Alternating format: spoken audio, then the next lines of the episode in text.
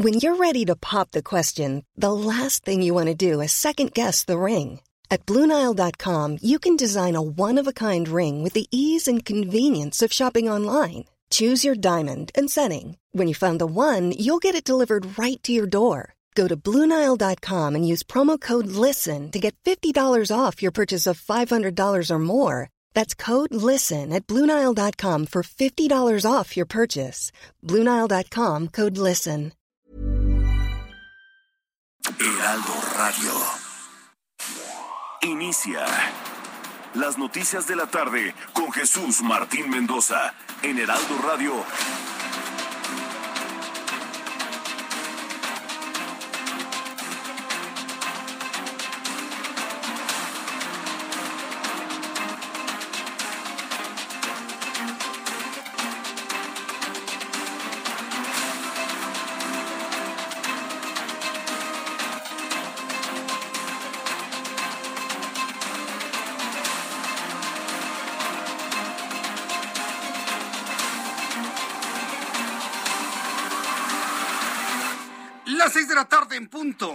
Centro de la República Mexicana. Bienvenidos, muy buenas tardes. Iniciamos el Heraldo Radio a toda la República Mexicana en esta edición informativa de todas las tardes.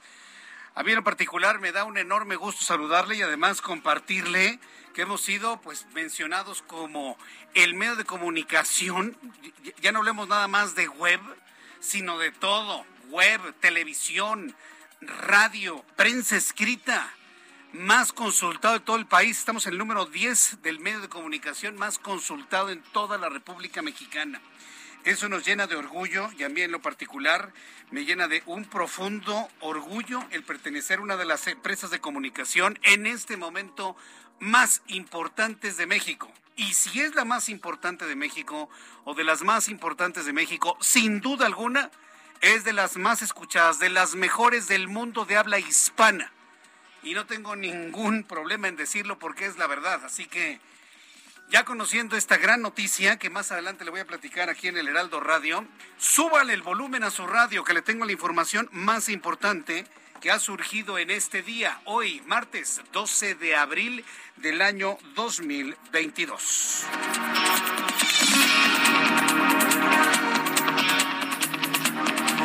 Noticia, estamos verdaderamente sorprendidos de lo ocurrido en Nueva York, en el metro de Nueva York, con este individuo que estalló una bomba de gas, una bomba de gas, y luego se puso a disparar a todos los usuarios del metro. Bueno, quiero informarle que Jorge Islas, cónsul general de México en Nueva York, informó que hasta el momento los reportes indican que no hay decesos de conacionales en el tiroteo ocurrido esta mañana en una estación del metro en Brooklyn, en Nueva York. Estamos verdaderamente sorprendidos. Se dio a la fuga el individuo que hizo este pues acto terrorista. Aunque le voy a decir una cosa, ¿eh? las investigaciones en Nueva York no apuntan a que se trate de un acto terrorista. Pero vaya, algo así no genera más que puro terror en el metro. Bueno, más adelante le voy a tener todos los detalles de lo que sabemos hasta este momento de lo ocurrido en Nueva York. Se descarta la presencia de mexicanos entre la lista de heridos allá en Nueva York. Mientras tanto, el Comité contra la Desaparición Forzada de la Organización de las Naciones Unidas reveló mediante un informe de su visita que realizó a México en noviembre de 2021 que el crimen organizado y los servidores públicos son responsables de las desapariciones en nuestro país. Sí, el crimen organizado y servidores públicos. Muchos por estar coludidos y seguramente otros por omisión, la gran mayoría por omisión, coludidos y son responsables de la desaparición de personas en nuestro país. Que por cierto, más adelante le voy a platicar de varias desapariciones que han generado mucho, mucho impacto en nuestro país. Fíjese, tan solo en, Nueva, en, Nuevo León, perdón, tan solo en Nuevo León hay 16 mujeres desaparecidas. Y una de las que más se está informando a todo el país es la desaparición de una joven de 18 años de nombre Devanji Escobar. Devanji Escobar. Dicen algunas versiones que la abandonaron sus amigas luego de salir de una fiesta, no tuvo otra más que pedir un Uber. El Uber iba llegando y el chofer de ese vehículo le tomó una fotografía. Fotografía que luego extrañamente subió ella misma a su cuenta de Instagram. Y a partir de ahí, nada se sabe de la joven mujer de 18 años. Al ratito le voy a platicar sobre esto aquí en el Heraldo Radio. Le informo que la mesa directiva de la Cámara de Diputados avaló aplazar para el próximo domingo la sesión ordinaria para discutir y votar la reforma energética. Ya se aplazó finalmente en el domingo. ¿Cuándo van a discutir la reforma eléctrica? En domingo de resurrección, en medio de las vacaciones, sabiendo que no hay grandes coberturas informativas ese día. Fíjense nada más el, manejo tan, pues sí voy a decirlo, pues qué, tan perverso ¿eh? de este tipo de situaciones. Pero ya dijo la oposición que sea cuando sea, en el horario en el que sea, toda la oposición le va a decir no a la pretendida reforma eléctrica de Andrés Manuel López Obrador. Un juez federal canceló la segunda audiencia del caso Oderbrecht del exdirector de Petróleos Mexicanos Emilio Lozoya Austin, porque la defensa del acusado solicitó el cambio de fecha de la audiencia. Lo que es bien conectados, ¿verdad?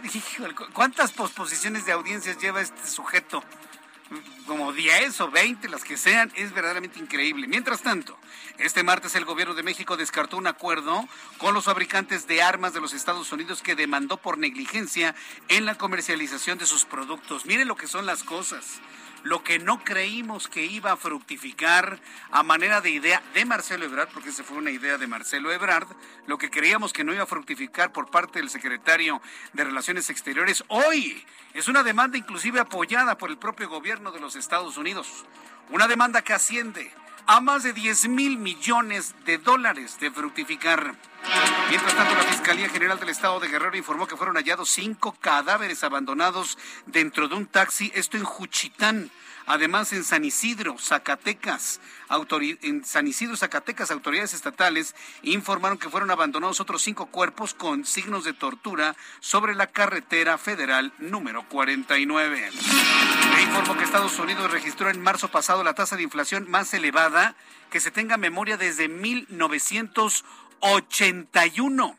¿Sabe cuál fue el nivel de inflación en los Estados Unidos de 8.5%? Uy, ya veo al presidente mexicano diciendo, ya ven, en Estados Unidos hay más inflación que en México, ¿no? Y todos nos vamos a llevar la mano a la cabeza como dicen, sí, hombre, sí somos mejores que Estados Unidos, claro. Pero sí, Estados Unidos tiene un grave problema de inflación acelerada que ha alcanzado el 8.5%, impulsada especialmente por el encarecimiento de la energía, los alimentos y también la vivienda. En noticias de la capital del país, la jefa de gobierno, Claudia Sheinbaum, reveló que los menores de 12 años podrían recibir la vacuna contra COVID-19 a través de COVAX. La jefa de gobierno no reveló más detalles porque dijo que el informe completo le corresponde al Poder Ejecutivo o a la Secretaría de Salud. En otro asunto que algunos consideran poco importante, pero yo sí creo que es un asunto importante porque hay que saber la razón y el por qué, se están muriendo todas las palmeras de la Ciudad de México. En la década de los 60 y los 70 las palmeras fueron traídas a la Ciudad de México como parte de la paleta vegetal propia para la capital del país. Algo está sucediendo que todas están muriendo, inclusive la emblemática palmera que está en una glorieta en Paseo de la Reforma prácticamente ha muerto. ¿eh? Las personas que se encuentran en estos momentos en Paseo de la Reforma, a la altura de la famosa glorieta de La Palma, véanla, está muriendo, si no es que ya murió. Yo le invito para que me envíe fotografías de la glorieta de La Palma y la palmera que se encuentra en esa glorieta para que la, podamos ver. Envíeme sus fotos a través de Twitter, arroba Jesús Martín MX. Participemos de las noticias. Nadie mira hacia arriba, todo el mundo con su celular viendo hacia el suelo.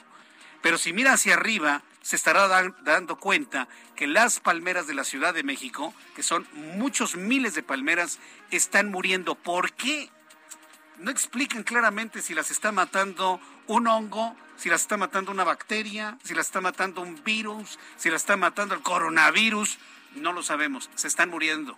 Y esto genera un grave peligro porque una, una hoja de palmera puede matar a una persona cayendo desde lo alto. Entonces, bueno, pues es un asunto que también hoy fue comentado por la jefa de gobierno. Van a revisar qué es lo que está ocurriendo. Las seis de la tarde con nueve minutos hora del centro de la República Mexicana. Vamos con nuestros compañeros reporteros urbanos, periodistas especializados en información de ciudad. Daniel Magaña, gusto en saludarte. Bienvenido.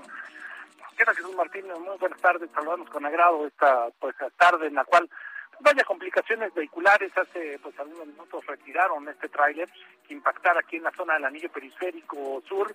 Poco adelante de la pues a la Guindio perdió el conductor el eh, control de esta pesada unidad y bueno pues por fortuna eh, pues no pasó a mayores porque bueno pues derribó prácticamente destrozó un parabús en donde una señora y su hijo estaban pues esperando fueron atendidos por crisis nerviosa ya también elementos de la Secretaría de Seguridad Ciudadana con estas grúas brigadier para varias toneladas de capacidad retiraron esta unidad en la zona de los carriles laterales del anillo periférico y bueno pues ya vuelve a la normalidad el tránsito vehicular en dirección hacia la zona de Yaducto Tlalpan. Esta información sobre todo para las personas que se trasladan hacia la zona pues, de la caseta de cobro de Tlalpan la zona de la autopista México Cuernavaca bueno pues ya se reabierto el tránsito vehicular ya se normaliza en dirección hacia la zona también del viaducto Tlalpan y también hacia la zona de la calzada de Tlalpan. El reporte de Jesús Martín. Buenas tardes. Muchas gracias por la información, Daniel Magaña. Alan Rodríguez, gusto en saludarte a esta hora de la tarde. ¿En dónde te ubicamos? Alan. Hola, ¿qué tal? Jesús Martín, amigos, muy buenas tardes. Yo me encuentro en estos momentos en una agencia funeraria del municipio de, de, Cuautitlán, Izcalli, en donde fueron trasladados por lo menos cinco cuerpos de la familia que fuera asesinada en el municipio de Tultepec, Estado de México. Estos cuerpos fueron encontrados al interior de un domicilio en la colonia Cañada y en su mayoría de estos, tanto adultos como menores de edad, presentaban esta herida de bala, heridas, diversas heridas de balas así como el característico crimen del tiro de gracia que es un sello característico del crimen organizado. Por motivos de seguridad, los familiares de, de esta familia que lamentablemente pierde la vida han solicitado que no se revele la información del lugar en donde se está llevando a cabo estos velatorios y también de donde el día de mañana serán enterrados los restos. Y es que por motivos de la carpeta de investigación, estos cuerpos no pueden ser incinerados. Al momento se encuentra con extrema vigilancia por parte de la Policía Municipal, tanto al exterior como al interior, los cuales poseen armas largas en el caso de cualquier incidencia y para brindar seguridad a la familia durante el velatorio. Por lo pronto, Jesús Martín, es el reporte que tenemos desde esta zona del Estado de México, en donde se lleva a cabo el velorio de los familiares que han perdido la vida en este terrible hecho. Gracias por la información, Alan.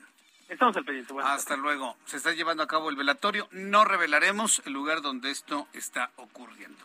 Son las seis, imagínense a lo que hemos llegado, ¿eh? Las seis de la tarde con doce minutos, seis de la tarde con doce minutos, hora del centro de la República Mexicana. Esto es parte de lo importante, de lo destacado que tenemos para usted en esta tarde de noticias aquí en el Heraldo Radio. Pero también es importante revisar qué es lo que sucedía un día como hoy, 12 de abril en México, el mundo y la historia. Abra Marriola. Amigos, bienvenidos. Esto es un día como hoy en la historia. 1981, el transbordador espacial estadounidense Columbia, tripulado por dos hombres, inicia con éxito su primer vuelo espacial. 1982, en el marco de la Guerra de las Malvinas, Reino Unido comienza la reocupación de las islas, las cuales Argentina había recuperado 10 días antes. En 1992, cerca de París, se inaugura Euro Disney.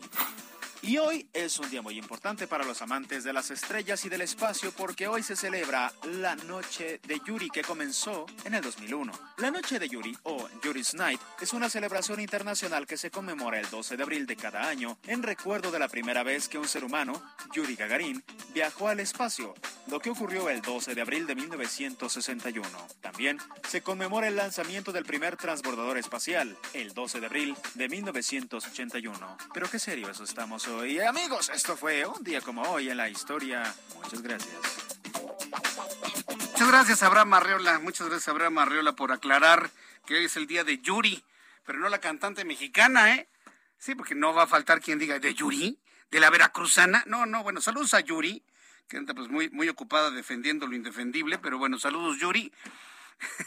no, el día de Yuri Alexevich Gagarin que fue el primer hombre que salió al espacio ruso, ¿no? Y que puso evidentemente al frente de la carrera espacial, ¿sí? a la Unión Soviética en ese entonces. Entonces, sí, sí es, sí es muy importante este día, sobre todo porque ya, ya lo vemos muy alejado de la historia. ¿eh? Ya vemos esas grandes, épicas jornadas de la, de la carrera espacial y de la conquista del espacio ya bastante, bastante lejos. Así que es día de Yuri Gagarin. Ah, si tengo tiempo más adelante le platico sobre lo que le significó a los Estados Unidos. Imagínense, primero el Sputnik que pasaba por el, el, espacio aéreo de los Estados Unidos. Todo el mundo se quedaba viendo el paso del Sputnik como una verdadera amenaza y como una de las muestras del poderío eh, soviético en ese entonces. Y luego la conquista que hizo Yuri Gagarin. Sí, lo sé. Hay historias de que no fue el primero, que hubo otro hombre que fue abandonado en el espacio. Sí, conozco la historia. Pero oficialmente se reconoce a Yuri Gagarin como el primer ser humano en alcanzar el espacio sideral. Las seis de la tarde con 15 minutos hora del centro de la República Mexicana. Ah, se me estaba olvidando. Hoy 12 de abril es un día importante porque es cumpleaños de mi cuñado, de Julio García Castillo. Julio García Castillo, como usted lo conoce, es director de El Souvenir. Si hay alguien que sabe de turismo en este país, es Julio García Castillo que seguramente usted lo recuerda porque uh, desde hace muchos años ha colaborado con nuestro programa de noticias con las mejores recomendaciones turísticas. Una industria que se ha visto seriamente golpeada por la pandemia en estos últimos dos, dos años. Así que uno de los más preparados, más conocedores e influyentes del turismo nacional, Julio García Castillo, hoy está cumpliendo años y desde aquí te envío un enorme abrazo, mi querido Julio. Pásatela súper padre con tu equipo de trabajo, con toda tu familia y con todos los que conforman el souvenir. Desde aquí te abrazamos con mucho cariño. Julio García Castillo, que hoy está cumpliendo años. Bien, vamos a continuar con la información aquí en el Heraldo Radio y vamos a revisar las condiciones meteorológicas para las próximas horas. No sabe cómo estoy extrañando que llueva. Queremos que siga lloviendo. Porque bueno, pues aunque sí ha llovido en las últimas horas, pues es una lluvia chiquitita y no generalizada en todo el país. Lamentablemente así están las cosas en cuanto al pronóstico del tiempo. Dice el Servicio Meteorológico Nacional que hay un frente frío número 42, una vaguada polar, un canal de baja presión y una línea seca actualmente afectando al territorio nacional. En el pronóstico, el meteorológico informa lluvias con tormentas, caída con granizo y vientos fuertes en el noreste y oriente, así como en el centro del país, así como posible formación de torbellinos en Nuevo León y en Tamaulipas. Durante las próximas horas, el frente frío número 42 va a recorrer el noroeste y norte de México en interacción con una vaguada polar y con la corriente en chorro que van a provocar descenso de temperatura en dichas regiones, así como vientos fuertes con rachas de 80 a 100 kilómetros por hora. Una línea seca sobre Coahuila, ingreso de humedad, posible caída de granizo, formación de torbellinos.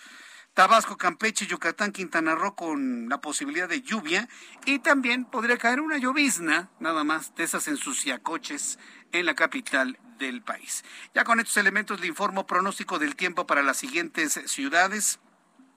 A nuestros amigos que nos escuchan en Guadalajara, Jalisco, Amigos en Guadalajara, 100.3 de FM, no se lo pierdan. Si van a viajar en estas vacaciones a Guadalajara, 100.3 de FM y vamos a seguir en contacto usted y yo. En Guadalajara, temperatura mínima 13 grados, máxima 31, en este momento 27. En Monterrey, Nuevo León, mínima 18, máxima 35, 34 en este momento. Eh, Villahermosa, Tabasco, mínima 23, máxima 36, 34 en este momento. En Cuernavaca, la ciudad de la eterna primavera para quienes se van directamente hasta Cuernavaca, mínima 18, máxima 31, 31 en este momento. Acapulco Guerrero, amigos que nos escuchan en Acapulco Guerrero a través de digitales, temperatura mínima 22, máxima 33, 29 en este momento. Y aquí en la capital del país, el termómetro está en 27, hace calor. Y mire que no se ve la posibilidad de que llueva. La temperatura mínima estará en 15, es decir, vamos a tener una madrugada algo sofocante, mínima 15 como a las 6 de la mañana, y la máxima 27 grados Celsius.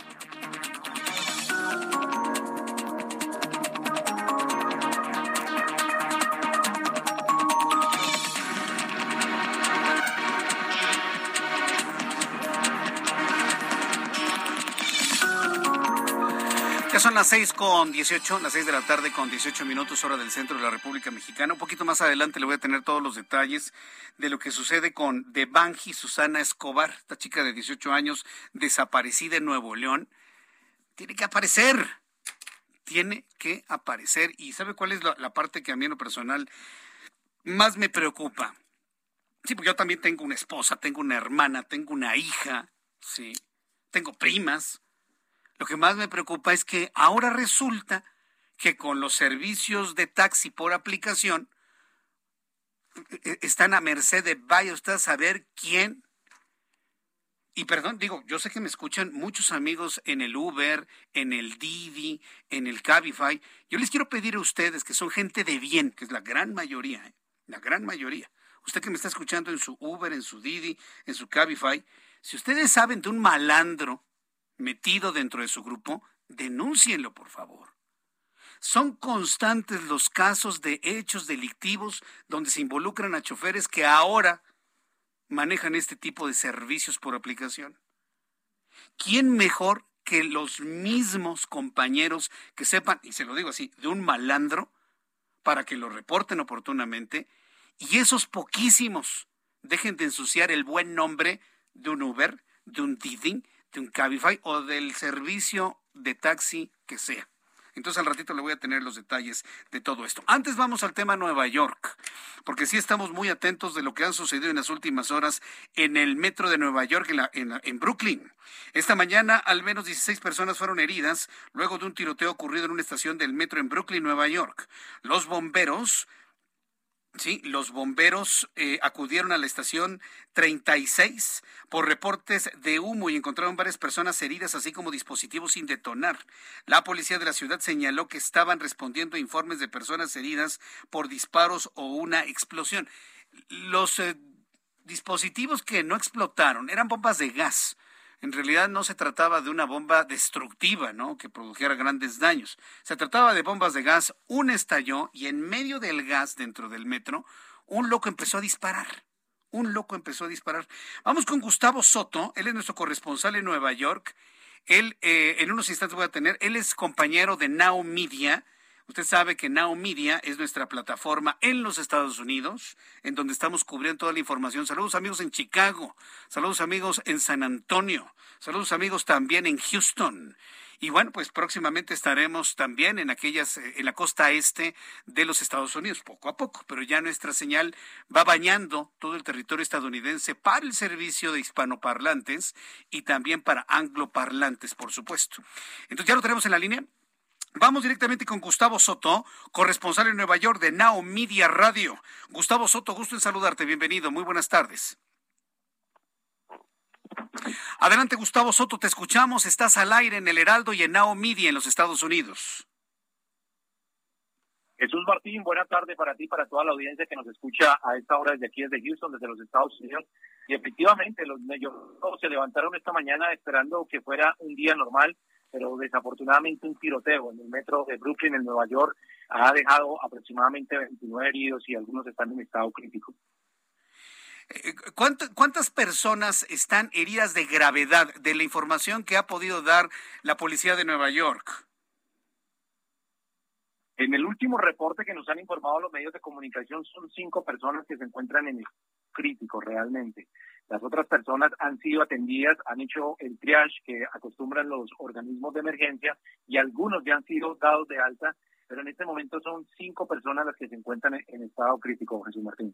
Eh, eh, las autoridades que están investigando en Nueva York descartan un acto terrorista, pero ¿cómo entender una balacera dentro del metro acompañado de bombas de gas? Eh, ¿Se mantiene la investigación en que no es un acto terrorista, Gustavo Soto?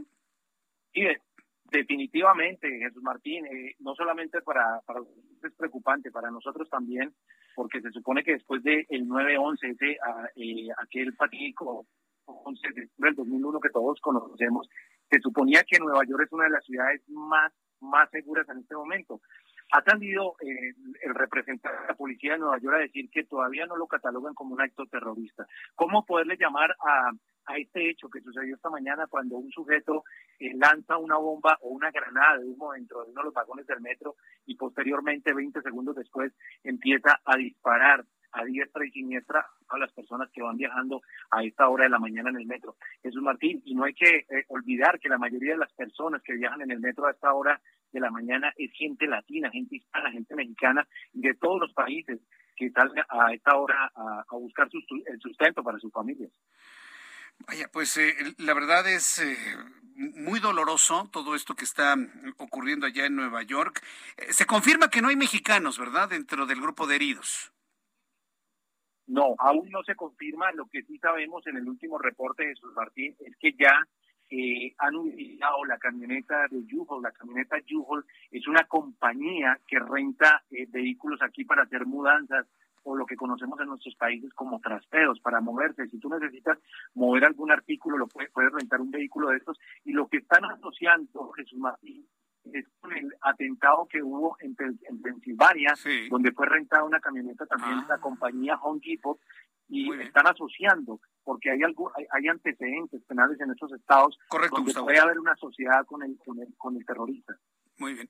Gustavo Soto, yo te agradezco toda esta información desde Now Media en los Estados Unidos y muy pendientes de todo lo que surja de esta investigación. Gracias, Gustavo. Es Gustavo Soto desde Houston y Now Media. Voy a los anuncios y regreso enseguida. Escuchas a Jesús Martín Mendoza con las noticias de la tarde por Heraldo Radio, una estación de Heraldo Media Group. Heraldo Radio.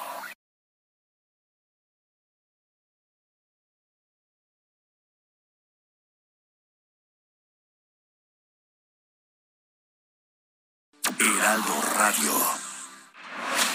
Escucha las noticias de la tarde con Jesús Martín Mendoza. Regresamos.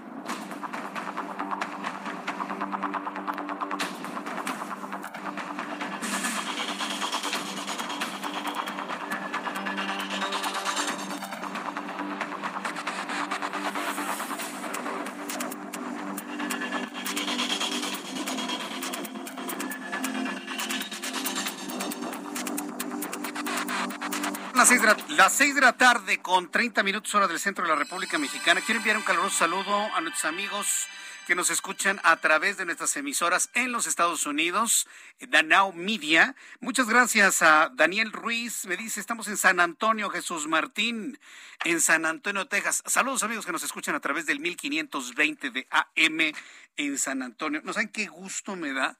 Saber que nos están escuchando y que ya empezamos a interactuar con nuestro auditorio en los Estados Unidos. Yo sí le quiero decir a usted que me escuche en San Antonio y en Chicago, hagan de este programa de noticias a esta hora de la tarde su mejor forma de informarse, ya como una costumbre, así como lo hacemos aquí en México, ¿no? Que estamos ya bien acostumbrados a tener nuestro programa de radio en la tarde, leer nuestro periódico, leer nuestra web. Bueno, pues este que sea su programa de noticias en el cual habitualmente se informen todas las tardes en Chicago y en San Antonio, queridos amigos, y gracias por recibirnos en su casa y en su lugar de trabajo. Bien, vamos a continuar con la información importante de este día en México, para que nos escuchen en otras partes del mundo y bueno, en el resto del país, todos sabemos que tenemos un grave problema con las desapariciones. Tenemos un grave problema con el crimen organizado. Hoy en televisión le he presentado algunos videos de cómo, por ejemplo, asaltan en la marquesa, ¿no? A punta de pistola y amenazando, te voy a matar si no me pones aquí todo tu dinero y el teléfono. Lejos de las cifras alegres que luego nos dan a conocer, la realidad y la percepción es que estamos peor que nunca. No podemos salir con tranquilidad a la calle, uno está volteando a todos lados, ¿no? A ver si... Eh, eh, estaba, por ejemplo, leyendo eh, un tuit de una chica que decía, vamos a cuidarnos, cuidarnos todas cuando pidamos un taxi. Y ponen como 18 este, precauciones que hay que tener. Eso no es vida, perdónenme, pero eso no es vida en ninguna parte del mundo. Está bien que haya 18 directrices para cuidarse, pero la idea es de que uno salga a la calle, tenga la principal que es caminar y no que no haya un hoyo y todo lo demás tendría que estar en manos de las autoridades y de los eh, de las organizaciones de seguridad de cualquier lado, ¿no? En un país con oportunidades y tranquilo. Hoy en cualquier lado se puede encontrar con usted con un tipo que le quiere bajar todo pues porque le gusta la lana, porque no tiene trabajo. Yo sigo pensando que la gente pobre y sin trabajo sería incapaz de asaltar. Pero están haciendo eso en México. Y las desapariciones, ¿qué me dicen las desapariciones? 16 mujeres desaparecidas en Nuevo León, 16 en las últimas horas. El Comité contra la Desaparición Forzada declaró que la delincuencia organizada en México es el principal perpetrador de las desapariciones en México, pero afirmó las autoridades entiéndanse los gobiernos de cualquier partido, ¿eh? de cualquier filiación. Pero afirmó que las autoridades son responsables también por su omisión y por la impunidad que existe en nuestro país. Ay, señora, su hija se ha debido con el novio, hombre, ya aparece dentro de tres días. Y cuando se desaparece una mujer, más de una fiscalía no las busca porque saben que son recursos invertidos para que luego la mujer aparezca con el novio, la novia, los amigos de viaje, porque se enojó con la mamá, con el papá. Eso argumenta, no lo digo yo, eso lo argumentan. Y he conocido aquí casos muchos de una falta de interés de inicio en una búsqueda porque dicen, luego aparecen hombres o mujeres desaparecidos. El comité presentó las siguientes cifras. 95.121 personas registradas como desaparecidas al día de su visita al 26 de noviembre de 2021. A ver, 96, 95.121 personas. Sí, decir el número pues, no le significa nada. Pero si yo le dijera que el número de personas desaparecidas llena el estadio Azteca, ¿quién ha ido al Azteca y completamente lleno? Ah, imagínate, Gustavo, toda esa gente desaparecida. Es increíble, ¿no? Solamente alguien que ha estado en un azteca lleno y que sabe lo que es una aglomeración, un conglomerado de 95 mil almas, puede entender lo que significa esto. Un estadio azteca completamente desaparecido. Un azteca lleno y todas esas personas desaparecidas. Durante la visita del comité a México se agregaron 112 más. Existen 8 mil desapariciones por año en promedio durante los últimos cinco años. 30 periodistas desaparecidos entre 2013 y 2021. Y solo entre el 2 y el 8% de los casos terminan en proceso penal. Existen 52 mil personas fallecidas no identificadas en fosas comunes. Sí, es, tramando el dato, porque por un lado, y le estoy informando de 95.121 desaparecidos, pero 52.000 personas fallecidas. Hoy lo que no se sabe es si esas 52.000 que están en fosas, porque México es un cementerio, porque México es un cementerio por donde vaya, en cualquier parte, si esas 52.000 son parte de los 95.000 desaparecidos o si son además de los 95 mil. ¿Usted qué cree? Yo pienso que es la segunda opción. Que además de los desaparecidos hay que sumar los 52 mil restos óseos que se encuentran en, en el cementerio en el que se ha convertido México. Es verdaderamente lamentable. El Comité contra la Desaparición Forzada ha declarado entonces eso, crimen organizado y la omisión de las autoridades lo que ha dado como resultado esto que me parece nos coloca a México en una posición muy comprometida, muy vergonzosa en el concierto internacional. Y para muestra lo que ha ocurrido en las últimas horas. En Nuevo León es un verdadero dolor el que se vive con 16 mujeres desaparecidas. Pero de manera concreta, la desaparición de una chica de 18 años, de nombre de Banji o de Banji, de Susana Escobar Basaldúa 18 años. Desapareció luego de que presuntamente acudió a una fiesta en el municipio de Escobedo, en Nuevo León. La joven fue vista por última vez en la colonia Nueva Castilla la madrugada del 8 de abril. Minutos después de que trascendiera el presunto hallazgo de un cuerpo femenino en los alrededores del motel Nueva Castilla, el padre de la joven de Najín, Mario Escobar, aseguró que continúan con la búsqueda de su hija, o sea, doble drama. Así con la pena el papá tuvo que ir a reconocer el cuerpo encontrado cerca de un motel y no es el de Susana, es de otra chica, que seguramente la están buscando también. Fíjese nada más. Que no nos vuelvan a salir con cifras alegres de que está bajando el crimen y que ya no hay feminicidios ni desapariciones. Por el amor de Dios, esto en Nuevo León, donde usted me está escuchando, es lo que más se comenta en este instante. Voy a entrar en comunicación con Daniela García, ella es nuestra corresponsal en Monterrey, Nuevo León, quien nos tiene todos los detalles de la búsqueda de Debanji Susana Escobar Basaldúa, quien fue vista por última vez y fotografiada sola en una carretera. Alguien me preguntaba, ¿y cómo es posible que se haya fotografiado ella misma? No, todo parece indicar que la fotografió, la foto, la fotografió el chofer de la unidad de servicio de transporte por aplicación la vio, le tomó una foto, seguramente la subió, le compartió la foto y ella la subió a su cuenta de Instagram. Y a partir de ahí no se sabe nada de, de. Adelante, Daniela García, gusto en saludarte. Muy buenas tardes. Jesús Martín, muy buenas tardes. Pues a cuatro días de haber iniciado, hoy sigue la búsqueda para encontrar a Devani y al parecer sin muchos avances como en los últimos días se han movilizado elementos de Fuerza Civil hasta la zona cero, que es cerca de la Fiscalía General de la República y de la carretera a Laredo, en donde fue vista la joven de 18 años por última vez la madrugada del sábado. Decenas de patrullas recorren brechas de tierra y calles de la colonia Nueva Castilla. También revisan domicilios y quintas buscando cualquier indicio. Eh, también está la familia y amigos y algunos voluntarios haciéndolo.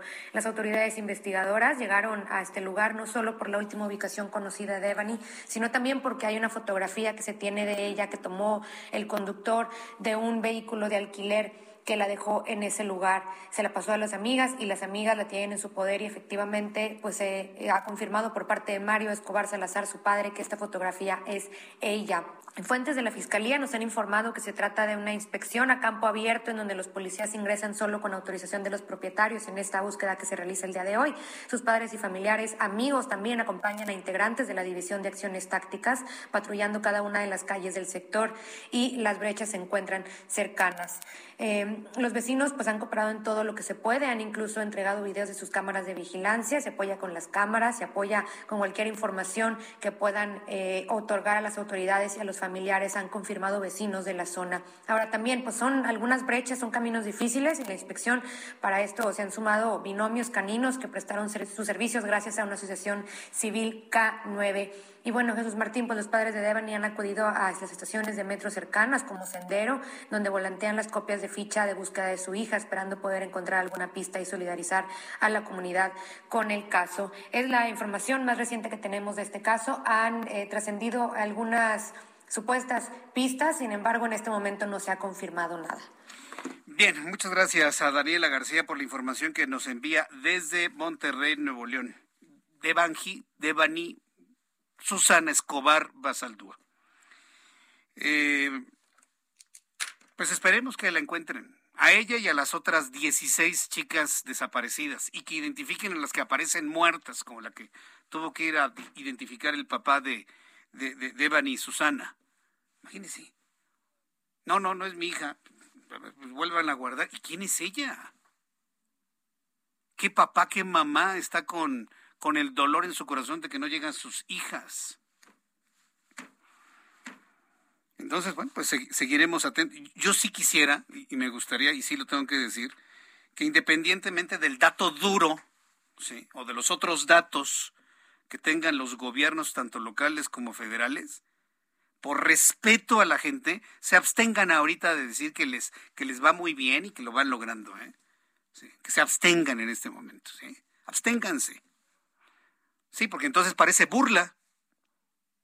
Si en este momento, en los próximos días, bueno, ahorita ya empiezan las vacaciones de Semana Santa, todo el mundo se va a descansar, pero si nos empiezan a salir con que no, hemos combatido el feminicidio, no, no, no, las desapariciones de mujeres, no, todo va a la baja, no lo hagan, absténganse, porque entonces entenderíamos que se están burlando de la gente, ¿eh? y sobre todo de las familias con el dolor en su corazón de que no regresan sus familiares, hombres o mujeres, mujeres u hombres, a su casa. Mejor absténganse, porque si no suena a burla, independientemente de los otros datos que puedan, que puedan tener. Si alguien tiene información sobre Devan Susana Escobar Basaldúa, pues yo les invito a que me lo envíen a través de Twitter, arroba Jesús Martín MX. Puede hacer usted una denuncia, puede usted enviar información, si no quiere involucrarse de carácter anónimo, pero que sea información real, al 911. Usted marca 911, oiga, tengo información de Devan Susana la chica desaparecida de Nuevo León, quiero mantenerme en el anonimato, le aceptan la información. ¿eh? Se trata de encontrarla a ella y a las otras 16 chicas más allá en Nuevo León. Son las 6 con 42, las 6 de la tarde con 42 minutos hora del centro de la República Mexicana. En medio de una crisis de desapariciones en Nuevo León, la titular de la Secretaría de las Mujeres, Alicia Lear Puerta, anunció esta tarde su renuncia a la dependencia estatal, imagínense. Hoy este tipo de noticias ha centrado en Nuevo León. Podría ser en otra ocasión, no sé, Morelos, Estado de México, Ciudad de México, Jalisco, qué sé yo, cualquier entidad de la República. Ahora le toca a Nuevo León estar en el centro de la noticia con el tema de las desapariciones y vaya crisis, aun cuando el gobernador Samuel García ha anunciado todo un protocolo de búsqueda y protección de mujeres, aún así Alicia Leal Puerta anunció esta tarde su renuncia a la dependencia estatal. A través de sus redes sociales se compartió el documento en el que informa sobre su ausencia, lo cual dijo no impidió reuniones de trabajo con instancias federales y estatales. Apenas este martes se habría dado a conocer la detención de un presunto feminicida de una mujer de nombre María Fernanda, quien luego de varios días en su búsqueda apareció asesinada, además de Devani Escobar, de quien sigue la búsqueda luego de cuatro días sin ser localizada. Ante esa realidad, y aún con la promesa y los esfuerzos que está invirtiendo Samuel García, gobernador constitucional, la titular de esta Secretaría de las Mujeres, Alicia Leal Puerta, puso en la mesa su renuncia. Saben que yo me voy, las cosas no avanzan y está acéfala en este momento, está acéfala esa dirección o esa Secretaría de las Mujeres. Cuando son las 6.44, vaya revisando su reloj. Por cierto, cada vez la ciudad más tranquila, así que ni se apure, ¿eh? va a llegar usted con bien y a tiempo a donde vaya. Vamos a revisar el tema de la reforma eléctrica. Ayer le había dicho que hoy iba a ser un día muy importante, pues ¿qué cree que no lo fue? Finalmente el Movimiento de Regeneración Nacional ayer por la noche, sabiendo que todos los diputados de oposición se iban a quedar a pernoctar dentro de la Cámara de Diputados, echándole a perder a la señora Citlali Hernández, secretaria del Movimiento de Regeneración Nacional, el sitio que planeaba hacer en torno a la, a la Cámara de Diputados, movieron finalmente la discusión al domingo domingo. A ver, señores, ¿cuándo trabajan los diputados en domingo? Si no trabajan más de la mitad del año, si no se reúnen los lunes ni los viernes, porque los lunes vienen de viaje y los viernes se van de viaje, los diputados nada más trabajan martes, miércoles y jueves, ¿sí lo sabía? Tres días a la semana, tres. Es que el viernes tienen que ir a ver a sus comunidades. No, es que como no hay vuelos los domingos, tienen que regresar el lunes. Entonces llegan hasta el martes. ¿Cuándo trabajan los diputados en domingo? Explíquemelo. Ah, pues Morena pasó para el domingo, domingo de resurrección, la discusión sobre la reforma eléctrica. En la reunión de este martes, la mayoría parlamentaria de Morena y aliados suspendieron la sesión pactada para hoy, la pospusieron para el domingo. Aun con los votos del PAN, PRI, Movimiento Ciudadano y PRD en contra, la mesa directiva de la Cámara de Diputados avaló el acuerdo para aplazar hasta el próximo domingo la sesión ordinaria para discutir y votar la reforma eléctrica. ¿Por qué lo logran? Porque para mover las fechas de discusión se requiere mayoría simple. Elia Castillo, reportera del Heraldo Media Group, nos tiene más detalles de lo ocurrido dentro de la Cámara de Diputados. Adelante, Elia, qué gusto saludarte, bienvenida. Muy buenas tardes, Jesús Martín, te saludo con gusto. Bueno, pues como bien comentas, esta discusión que se tenía prevista para el día de hoy se pospuso para el próximo domingo y bueno, entre los temas eh, polémicos que han surgido en estas horas, luego de la aprobación en Comisiones Unidas de Puntos Constitucionales y de Energía del dictamen de la reforma eléctrica, bueno, te comento que diputados de Morena acusaron que legisladores del PAN y del PRD reciben instrucciones de Paolo Salerno Cabildero de Enel Group, empresa de energía italiana, eh, con el fin de que voten en contra de la reforma eléctrica. Los periodistas pues ya rechazaron los señalamientos y negaron que se trate de un cabildero, sino dijeron se trata de una persona que fue eh, es asesor externo del grupo parlamentario y es especialista en temas energéticos. Sin embargo, eh, pues esta persona, Paolo Salerno, te comento que estuvo presente en los eh, en uno de los 26 foros de Parlamento Abierto que se realizaron entre enero y febrero de este año en torno justamente a esta propuesta del presidente Andrés Manuel López Obrador y efectivamente es especialista en temas energéticos y también asesor de esta empresa en el grupo, por lo menos así se puede apreciar en sus redes sociales.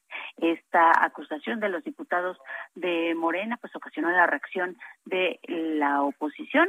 En entrevista el coordinador del PAN, Jorge Romero, dijo que esta acusación de Morena pues es ridícula. Aseguró que el PAN no ha tenido presión ni del gobierno federal ni de cabilderos de empresas nacionales o internacionales en materia eléctrica para votar en algún sentido por esta reforma eléctrica del presidente Andrés Manuel López Obrador. Y también luego de esto ya hubo, reacción por parte del presidente de esta Cámara de Diputados, de Sergio Gutiérrez Luna, quien eh, pues emitió un comunicado a través de sus redes sociales para hacer un llamado a los legisladores de todas las fuerzas parlamentarias a fin de que no, eh, así lo dijo, introduzcan a ninguna persona ajena al al salón de plenos o al, al salón de sesiones cuando haya o eh, se encuentran en medio de una discusión importante y menos si son personas que tienen intereses ligados al tema o a la reforma que se discute. Además, amagó con retirar el permiso que tienen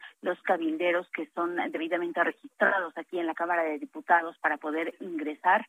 Eh, amagó con retirarles este registro, este permiso en caso de que no se apeguen a las eh, al reglamento de la Cámara de Diputados. Esto fue lo que se dio el día de hoy con esta con la presencia de, de Paolo Salerno en la sesión del día de ayer de Comisiones Unidas. Y bueno, pues esperemos a ver eh, cómo eh, se alistan los legisladores de oposición el próximo sábado, quienes pues ya adelantaron que, eh, que algunos en esta en este recinto legislativo de sábado para domingo, igual para garantizar su asistencia a la sesión ordinaria, que recordemos debe ser de manera presencial, para garantizar, su presencia y, por supuesto, su voto en contra de esta reforma del presidente Andrés Manuel López Obrador. Correcto. Bueno, te iba a preguntar precisamente eso, porque la estrategia implementada por los diputados de la oposición, pues finalmente se vino abajo con esta posposición que hizo Morena el próximo domingo. Evidentemente, no hay legisladores de oposición viviendo en este momento en San Lázaro, ¿o sí? No, no, en este momento no. Sin embargo, se advierte, eh, Jesús Martín, que el próximo sábado por la tarde empezarán a arribar a este recinto, pues PAN, PRI y PRD, para garantizar que, que, que se que puedan ingresar, que puedan estar presentes en esta sesión. Por otra parte, la mesa directiva de la Cámara de Diputados garantizó que se eh, que habrá acceso a los diputados el próximo domingo. Eh, señalaron que ya hicieron, pues, eh, ya hay un diálogo permanente con el gobierno de la Ciudad de México para que se garantice que los legisladores puedan entrar. Pero bueno, esperemos a ver qué ocurre el próximo domingo. Correcto. Gracias por la información. Gracias, Elia. Muy buenas tardes. Hasta luego, muy buenas tardes. Tengo la línea telefónica Lorena Piñón Rivera. Ella es diputada federal del Grupo Parlamentario del PRI. Estimada Lorena Piñón, qué gusto saludarla. Bienvenida, muy buenas tardes. Hola, Jesús Martín. Nuevamente, muchas gracias por el espacio. Un saludo a todos los radioescuchas. Una primera opinión de usted de este movimiento que hizo Morena de pasar la discusión del día de hoy para rechazarle su reforma eléctrica para el próximo domingo. Una primera impresión, Lorena.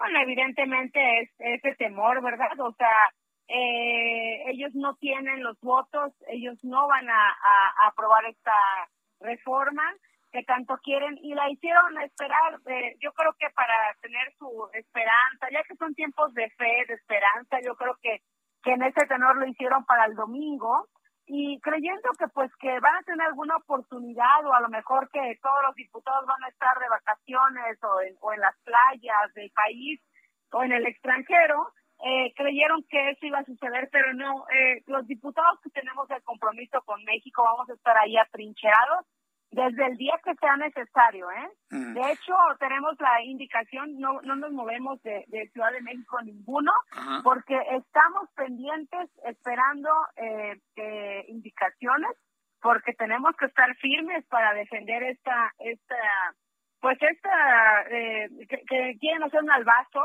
evidentemente la gente se da cuenta y recibimos muchísimo apoyo de todos, o sea, de todas las eh, redes sociales, la gente nos estuvo escribiendo, nos llamaban, porque la gente lo quiere es esto. Aquí el problema es de que yo hago un llamado a los diputados tanto de Morena como de del Partido Verde y aliados que, que piensen en el futuro del país, que piensen en el presente y que piensen en el cambio climático, en el medio ambiente, que le apuesten a las energías renovables, energías limpias. Sí, eh, diputada Piñón, yo estoy de acuerdo con su llamado, pero todos sabemos que ese llamado no, no les funciona ni a Morena, ni al Partido del Trabajo, ni al Verde Ecologista.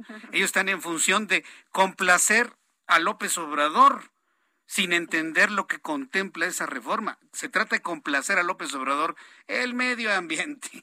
No, no, no, no creo que le entiendan algunos, diputada Piñón. Eso lo digo yo.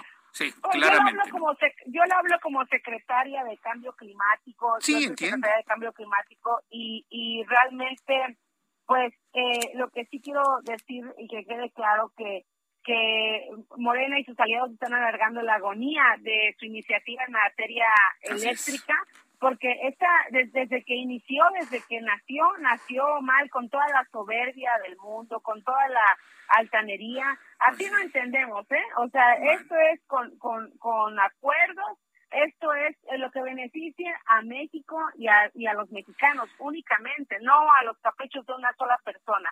La ley Barlet no pasará eh, por contaminante, hará más cara la electricidad, eso tiene que saber la gente, y endeudará al país por las sanciones económicas a las que nos haríamos merecedores por dañar la libre competencia. Hay tanta mala fe y razón en la iniciativa de Morena que pronto empezarían un programa para regalar velas y quinqués es lo que comentan varias personas, porque los apagones en el país serían inminentes. ¿eh? vamos a incrementar la producción de cera, ¿no? Para las velas. Ajá, la cera, los quinqués, exactamente, ¿no? Pabilos y todo. No lo permitiremos, es más, el bloque legislativo de Va por México votará en contra de regresar al pasado y estaremos ahí el día que sea necesario. Eh, millones de mexicanos confían en ustedes, en ustedes, en el PAN, en el PRI, que no se vayan de vacaciones ni modo, hay que sacrificarse ¿eh? para estar ahí el domingo. Sí para hacer lo que se tiene que hacer, diputada Piñón. Yo le agradezco mucho el que me haya tomado la llamada telefónica el día de hoy y muchas gracias. Pendientes de lo que ocurre el fin de semana. Gracias a ti. Se tiene que recuperar la confianza de la gente y lo estamos haciendo y este es el momento. Este es el momento. A, sacrificar muchas cosas. Gracias, diputada Piñón. Que le vaya muy bien. que sacrificar por México. Un abrazo. Así es, abrazo. Es Lorena Piñón, diputada federal. Eh, eh, integrante de la bancada del Revolucionario Institucional. Voy a los anuncios, regreso con un resumen de noticias, datos de COVID-19 y le invito para que me escriba a Twitter, arroba Jesús Martín MX, YouTube, Jesús Martín MX. Escuchas a Jesús Martín Mendoza con las noticias de la tarde por Heraldo Radio, una estación de Heraldo Media Group.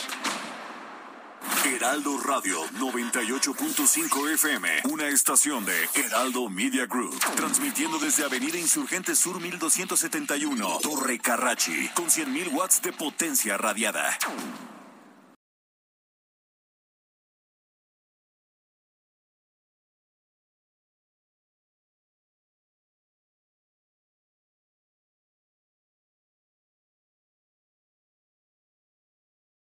Heraldo Radio. Escucha las noticias de la tarde con Jesús Martín Mendoza. Regresamos.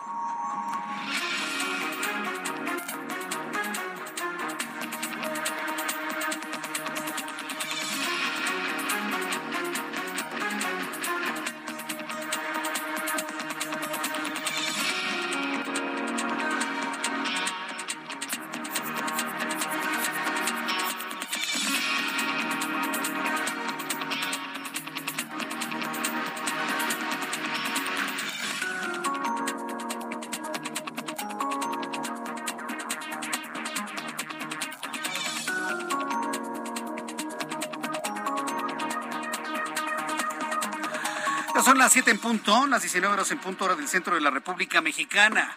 La hora del centro del país, la hora del centro de los Estados Unidos. Gracias por estar con nosotros a esta hora en el Heraldo Radio. Le presento un resumen con las noticias más importantes en Heraldo Radio. La Secretaría de Salud dio a conocer hace unos instantes, dio a conocer hace unos instantes los niveles de, de contagios por COVID-19. Según los datos dados a conocer hace unos minutos por la Secretaría de Salud, en las últimas 24 horas se contagiaron 648 mexicanos para un total de 5 millones 723 mil 862. Han fallecido 78 personas, ya no son los dos de ayer, 78 anote para el día de hoy, 323 mil 805, por supuesto, cifra oficial. Índice de letalidad se mantiene en 5.65%. Hace unos instantes en el Heraldo Radio tuve la oportunidad de conversar con Lorena Pillón, diputada federal del PRI. Declaró en entrevista en nuestro programa de noticias del Heraldo Radio que el Movimiento de Regeneración Nacional y sus aliados pospusieron el tema de la reforma eléctrica hasta el domingo porque están alargando su agonía de esa iniciativa que nació mal porque contiene toda la soberbia del mundo y no verdaderos beneficios para México. agregó que esta reforma no pasará en la Cámara de Diputados porque es una iniciativa que endeudará al país por las sanciones económicas y porque no toma en cuenta el medio ambiente. Esto fue lo que nos dijo.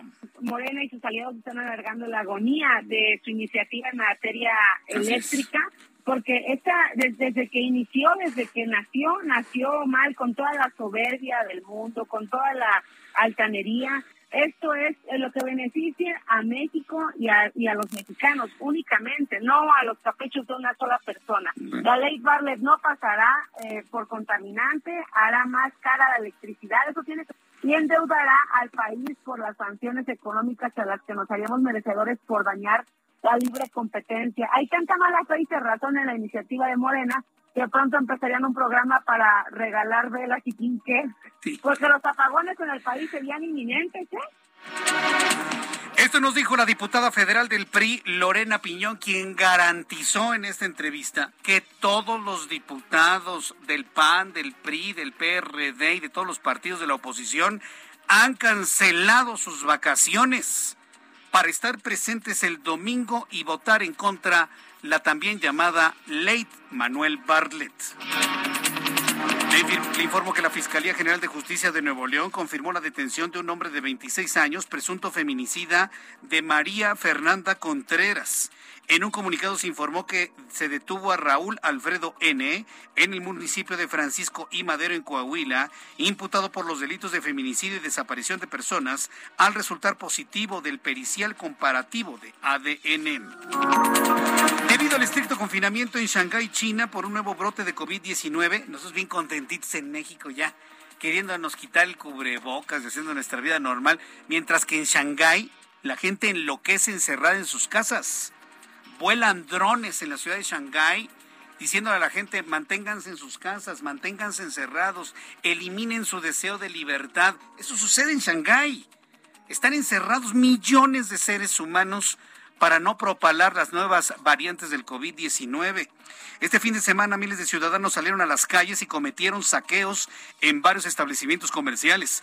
Además, habitantes de Shanghái protestan desde sus casas gritando que sus pedidos de alimentos no llegan a los hogares, por lo que se están quedando sin comida. Muchos habitantes de Shanghái mueren de hambre dentro de sus casas porque no les permiten salir. Los más valientes se salieron, saquearon, robaron. Evidentemente la policía los está atrapando, los está encerrando. Una gran desesperación se vive en Shanghái. Así que para que usted lo vea, no porque desee que algo así suceda por estos lados del mundo, por supuesto que no. Pero estamos muy contentitos sin el cubrebocas, mientras que en Shanghái se están tomando medidas muy dramáticas, muy drásticas para frenar los contagios de COVID-19. El Departamento de Defensa de los Estados Unidos informó que continúa la evaluación de un supuesto ataque químico en la ciudad de Mariupol, Ucrania. Por el momento, el gobierno de los Estados Unidos dijo que este ataque no se puede confirmar, por lo que es probable que Rusia enmascaró ese ataque. Inundaciones y derrumbes en Sudáfrica a consecuencia de las lluvias dejaron 60 personas muertas, cerca de 6.000 viviendas resultaron dañadas. El alcalde de Durban, una de las provincias más afectadas por las lluvias, informó que los cementerios inundaron ocasionando que restos humanos quedaran completamente a la vista. Le informó que la Agencia de Servicios de Vida Silvestre del Departamento de Agricultura de Estados Unidos mató 1.76 millones de animales en 2021 para control de plagas y protección del ganado. Entre ellos se encuentran especies protegidas como el águila real, focas, el águila calva, reportaron medioambientalistas. Estos ejemplares fueron asesinados, dicen, por daño colateral, informaron las autoridades.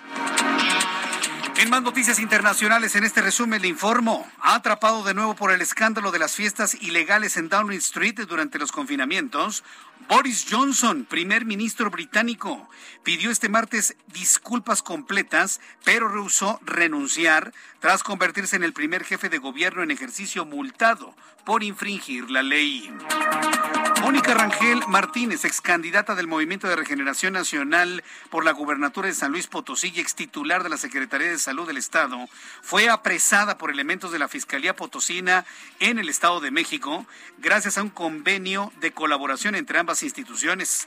En el comunicado que difundió la Fiscalía no se precisaron los delitos por los cuales es acusada, sin embargo, se presume que podría ser por su participación en delitos como asociación delictuosa, enriquecimiento ilícito, uso indebido de la función pública, tráfico de influencias, peculado, vandalismo, vaya, toda una joya. Mónica Rangel Martínez, ex candidata del Movimiento de Regeneración Nacional para el Gobierno de San Luis Potosí, está presa por toda esta enorme lista de presuntos delitos. Y le informo que un estudio reveló que los casos de enfermedades de transmisión sexual aumentaron en los Estados Unidos durante la pandemia de COVID-19 debido a que llegó a bajar la frecuencia de las pruebas de detección de estas enfermedades de transmisión sexual. Son las noticias en resumen. Le invito para que siga con nosotros. Le saluda aquí en el Heraldo Radio Jesús Martín Mendoza.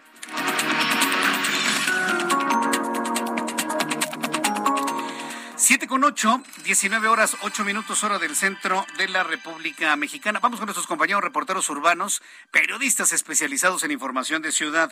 Daniel Magaña, gusto en saludarte. ¿En dónde te ubicamos a esta hora de la tarde? ¿Qué tal Jesús Martín? Ahora con información vehicular para las personas que pues se disponen a utilizar la zona de la carretera Picacho a Jusco con algo de carga vehicular en esta incorporación hacia el anillo periférico, pero a partir de aquí el avance es bueno para pues trasladarse hacia la zona de Padierna, sentido opuesto las personas que ingresan hacia Paseos del Pedregal, pues el avance esta hora de la tarde realmente sin complicaciones prácticamente para ingresar a la Avenida de la Luz o bien continuar hasta la zona del eje 10 Sur en la incorporación hacia la Avenida Río de la Magdalena. Una tarde pues eh, relajada en cuanto a las condiciones vehiculares en esta zona sur de la ciudad. El reporte Jesús Martín. Buenas tardes. Gracias, muy buenas tardes, Daniel. Vamos con mi compañero Alan Rodríguez. ¿En dónde te ubicamos a esta hora, Alan? Jesús Martín, amigos, muy buenas tardes. La avenida Aquiles Cerdán está presentando en estos momentos buen avance para todas las personas que se desplazan desde la zona de Calzada de las Armas hacia la zona de Calzada México-Tacuba. En el sentido contrario, es a partir de Tezosomoc y hasta la zona del Rosario, en donde encontrará algunos asentamientos. Esto para todos nuestros amigos que se desplazan con rumbo hacia el Estado de México. Por otra parte, comentarles que a partir la calzada México-Tacuba, México-Tenochtitlán, a partir de la zona de Tacuba y hasta la zona de la Avenida de los Insurgentes, está presentando buen avance en sentido hacia el centro de la Ciudad de México y desde el centro hacia la zona de la de, el, de la zona norte de la Ciudad de México. En estos momentos únicamente tenemos ligeros asentamientos, sin embargo, estos son provocados únicamente por el cambio de luces del semáforo. Por lo pronto es el reporte que tenemos desde este punto de la ciudad. Correcto, Alan Rodríguez, muchas gracias por la información. Continuamos al pendiente. Como estamos notando, ya poco a poco la Ciudad de México y otras ciudades importantes en el país empiezan ya con una tranquilidad propia de la Semana Santa, de la Semana Mayor, pero aún así maneje con precaución, respete el reglamento de tránsito, respete las nuevas reglas que ha implementado la Secretaría de Movilidad. Eh, para el resto del país, decirles, maneje con cuidado en las carreteras y en las autopistas. Estamos muy pendientes de todos los programas, protocolos y programas de apoyo implementados por la Secretaría de Comunicaciones y Transportes, Caminos y puentes que usted respete límites de velocidad, revise su auto si usted va a viajar por tierra, revise el auto. ¿Sabe cuál es uno de los puntos importantísimos a revisar? La presión de llantas.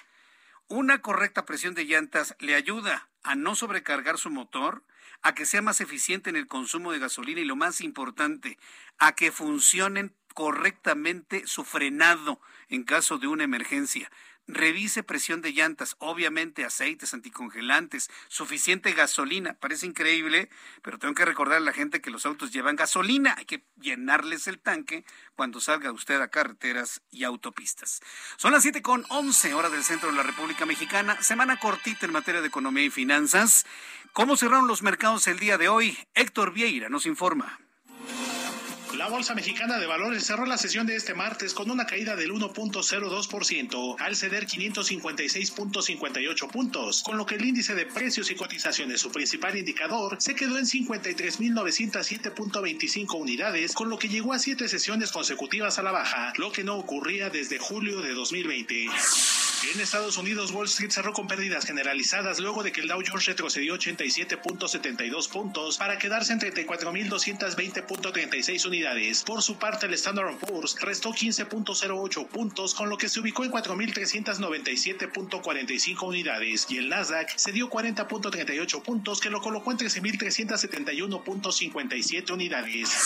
En el mercado cambiario, el peso mexicano se apreció 0.45% frente al dólar estadounidense, al cotizarse en 19 pesos con 67 centavos a la compra y en 19 pesos con 82 centavos a la venta en ventanilla. El euro por su parte se cotizó en 21 pesos con 27 centavos a la compra y 21 pesos con 44 centavos a la venta. En materia de criptomonedas, el Bitcoin tuvo una caída en su valor del 0.48%, con lo que cerró este martes en 39.707.10 dólares por unidad, equivalente a 786.291 pesos mexicanos con 51 centavos. El Banco de México dio a conocer que en la semana del 4 al 8 de abril, las reservas internacionales disminuyeron 580 millones de dólares, para una reducción acumulada de 2.254 millones en lo que va del año, por lo que su saldo se ubicó al cierre de la semana en 200.146 millones de dólares. La Oficina de Estadísticas Laborales de Estados Unidos informó que en marzo la inflación en la Unión Americana se aceleró a 8.5%, un incremento de seis décimas con respecto a febrero, lo que representa su nivel más alto desde 1981 debido a un aumento en los precios de alimentos energéticos. El experto en temas de energía Ramsés Pech advirtió que a pesar de la discusión sobre la reforma energética programada en la Cámara de Diputados para este domingo, prevalece la incertidumbre en el sector, lo que pondría en riesgo la competitividad de inversión en caso de aprobarse la iniciativa del Ejecutivo Federal.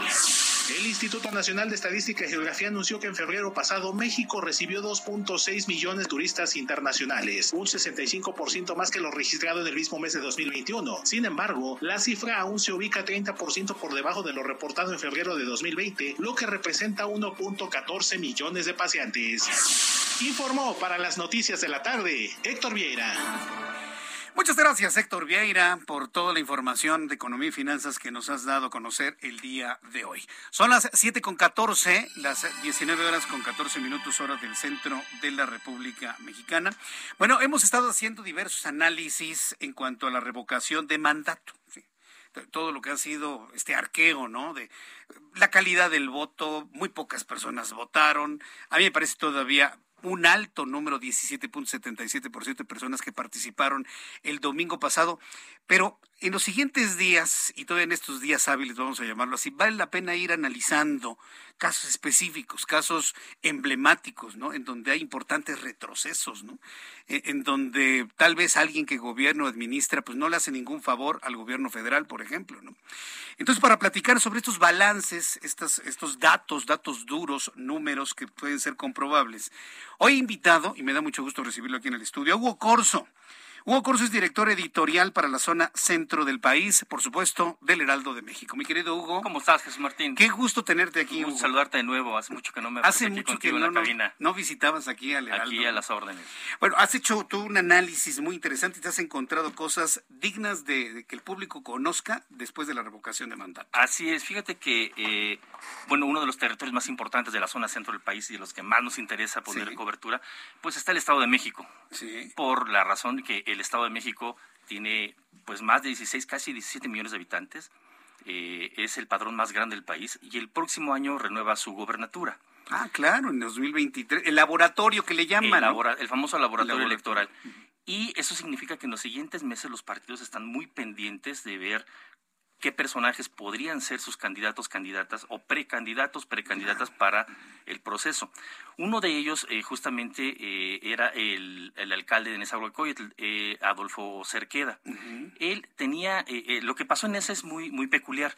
Él, bueno, tenía, se, se, decía en el ayuntamiento que tenían la intención de juntar al menos 200 mil votos para, de apoyo al presidente López Obrador en la consulta.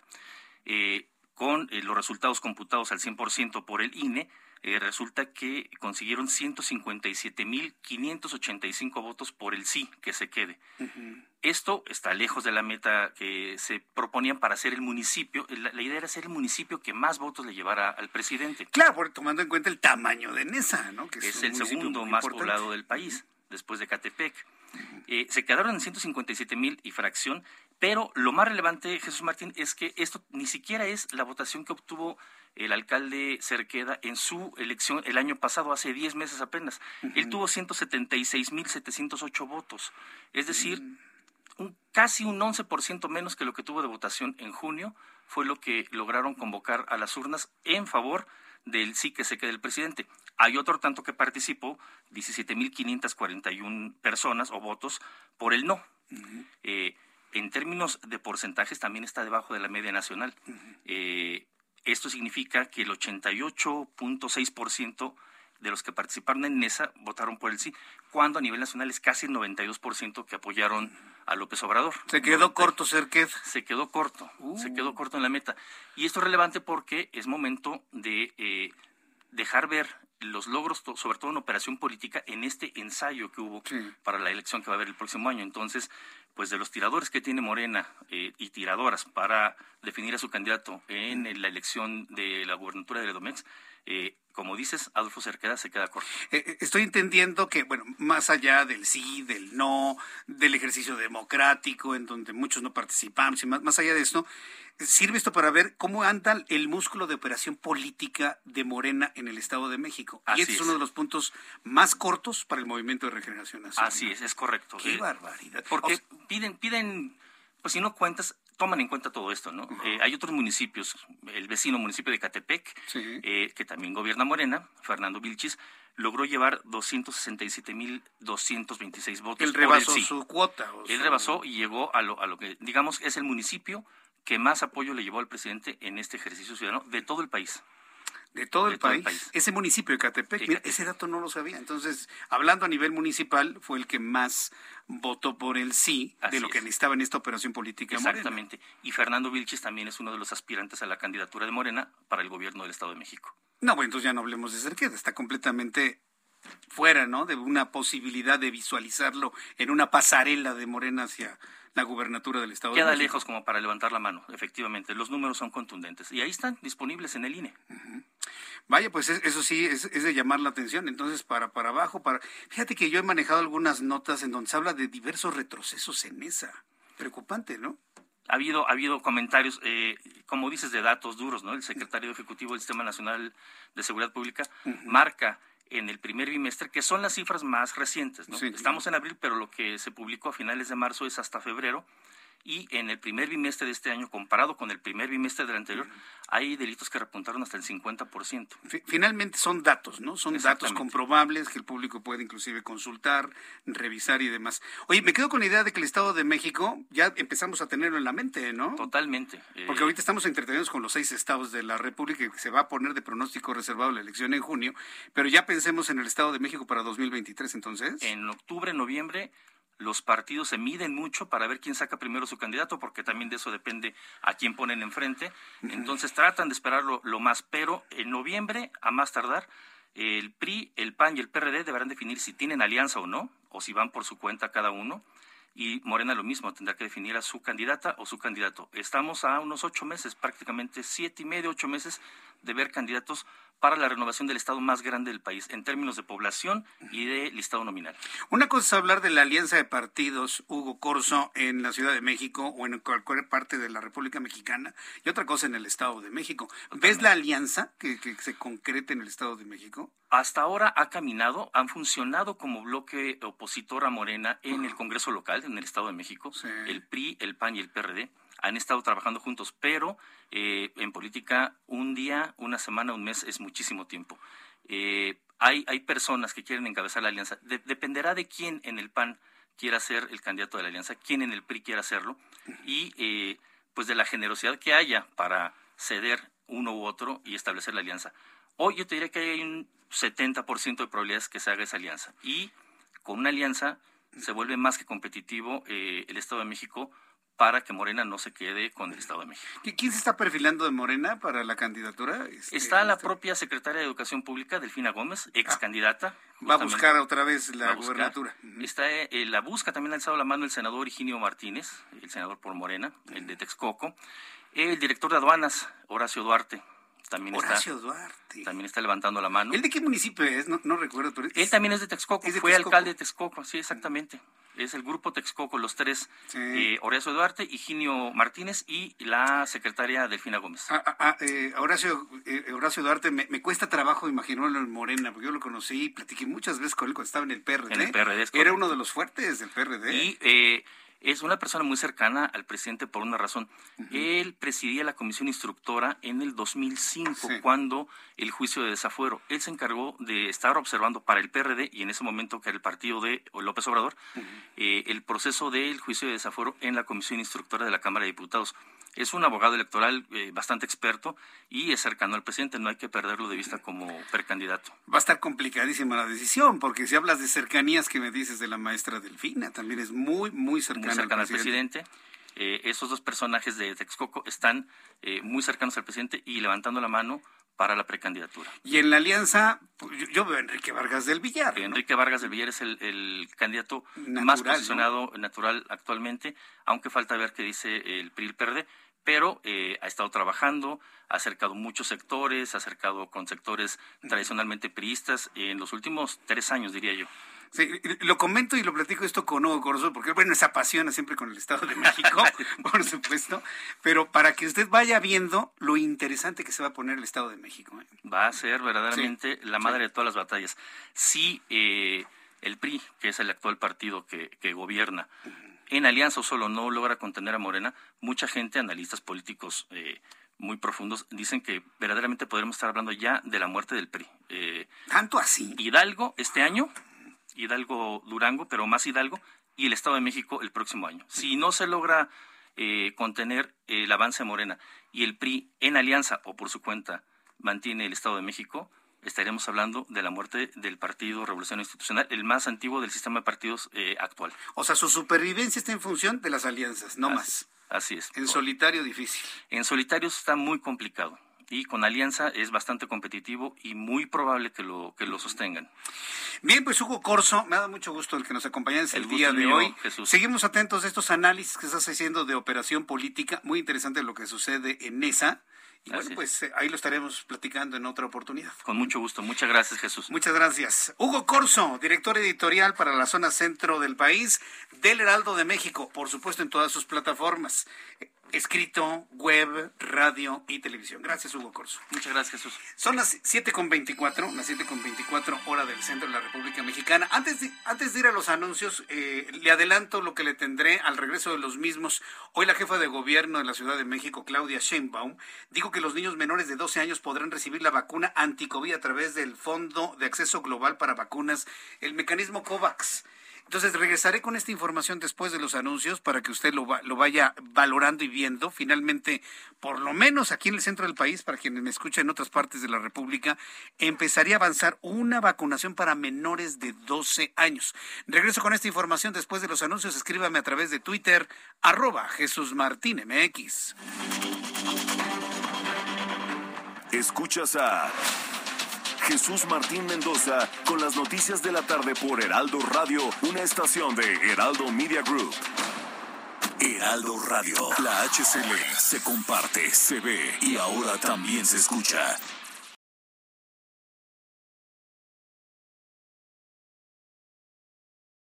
Heraldo Radio.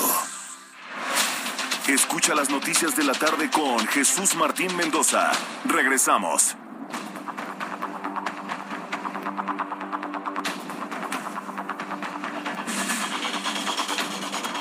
Ya son las siete y media, las eh, siete de la tarde, con 30 minutos, hora del centro de la República Mexicana. Continuamos con toda la información en el Heraldo Radio. Eh, pues eh, sigue, sigue todo el, el- proceso de búsqueda. Veo yo algunos medios de comunicación, además del Heraldo Radio. Es- ahí es donde todos los medios de comunicación, sin importar competencias, debemos unirnos, ¿no? Para la búsqueda de todas las chicas que están desaparecidas, 16. La, que ma- la que más se ha mencionado es Devani Susana Escobar Basaldúa. Ella es la que en este momento está acaparando prácticamente toda la atención, sobre todo la forma como desapareció. Y estoy leyendo en las redes sociales muchos comentarios que yo, me parece que son algo injustos, pero también habría que ver, revisar las circunstancias porque dicen, es que sus amigas la abandonaron. Es que las amigas la abandonaron en la carretera. Y, y, hay contestaciones de grupos femeninos que dicen, no, pues la culpa no es de las amigas. O sea, si la hayan dejado en cualquier carretera, no le debería pasar nada a Devani. Bueno, sí en principio. Pero si hasta nuestras abuelitas nos decían que tuviésemos cuidado al salir en la noche, y cuando hablo de las abuelas es porque son recomendaciones que datan desde los 70s, 80s en nuestro país, pues hay que cuidarse. Se tengan 18 años, se tengan 81 años, sea hombre o mujer, feo o guapo, como sea, hay que cuidarnos. Hay que cuidarnos, por supuesto. se va a cumplir el quinto día de desaparición de Devani. Y hasta este momento no hay información que dé con algún dato de la algún dato que dé una idea de su paradero hasta este momento. Estaremos muy atentos de la información. Yo sí espero que ella y las otras 16 chicas en Nuevo León aparezcan vivas, aparezcan con vida. Es lo que todos deseamos, por supuesto. Bien, vamos a revisar este tema de la vacunación. Ya la adelantaba que la jefa de gobierno, Claudia Sheinbaum, dijo que los niños menores de 12 años podrían recibir la vacuna anticovid a través del COVAX, del mecanismo COVAX, porque está pendiente de la entrega de vacunas por parte de este mecanismo. La mandataria no reveló mayor detalle. Vamos con mi compañero Carlos Navarro, quien nos tiene más detalles de lo comentado hoy por la jefa de gobierno. Adelante, Carlos, gusto en saludarte. Buenas tardes, Jesús Martín. Te saludo con gusto a ti y al auditorio y te comento que los menores de 12 años de edad podrían recibir la vacuna contra COVID-19, informó la jefa de gobierno Claudia Sheinbaum. Hoy, en conferencia de prensa, la mandataria capitalina adelantó que serían biológicos que están pendientes de entregarse a través del mecanismo COVAX. Escuchemos. Creo que es mejor que lo informe el, presidente y la Secretaría de, de Salud, pero dado que ha habido información, la idea es que el mecanismo COVAX, que todavía eh, tiene vacunas que aportar al país, pudiera ser el, esquema para que se aportaran las vacunas a los menores de edad. Eso fue lo que nos informó ayer el presidente de la República. Pero por supuesto los detalles pues los tienen que dar el presidente, el secretario de Salud, el subsecretario de Salud López Gatel.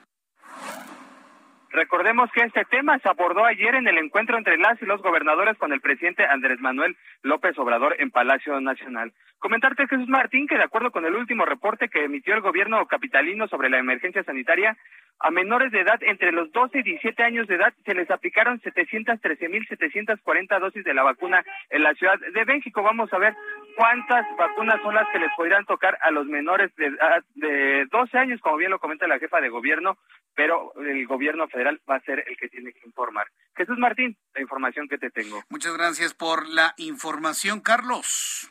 Hasta luego, buenas tardes. Hasta luego, muy buenas tardes. Hoy, hoy en esta, en esta conferencia de prensa, la jefa de gobierno, pues mencionó el tema de las palmeras o las palmas en la Ciudad de México. Se están muriendo. Yo ya se lo había comentado. Pero se está muriendo la más emblemática de toda la ciudad. ¿Cuál es la palmera más emblemática de toda la ciudad? la palmera o la palma que se encuentra en la glorieta de Paseo de la Reforma se está muriendo. Bueno, ya comprometió el gobierno de la Ciudad de México la próxima semana, sí, que la, próxima semana es la semana de Pascua, en donde ya más o menos se recupera la actividad normal, que va a dar un informe de cuál es el estatus de la palmera o la palma en esa glorieta de Paseo de la Reforma. Yo en lo personal, al verla, yo pienso que ya está muerta. ¿eh?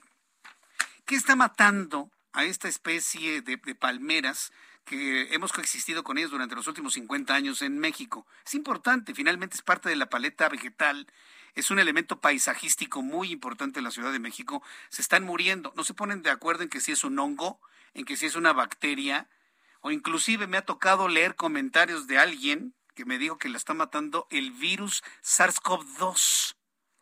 ¿Será posible eso? Que el SARS-CoV-2 esté relacionado con la muerte de las palmeras en México.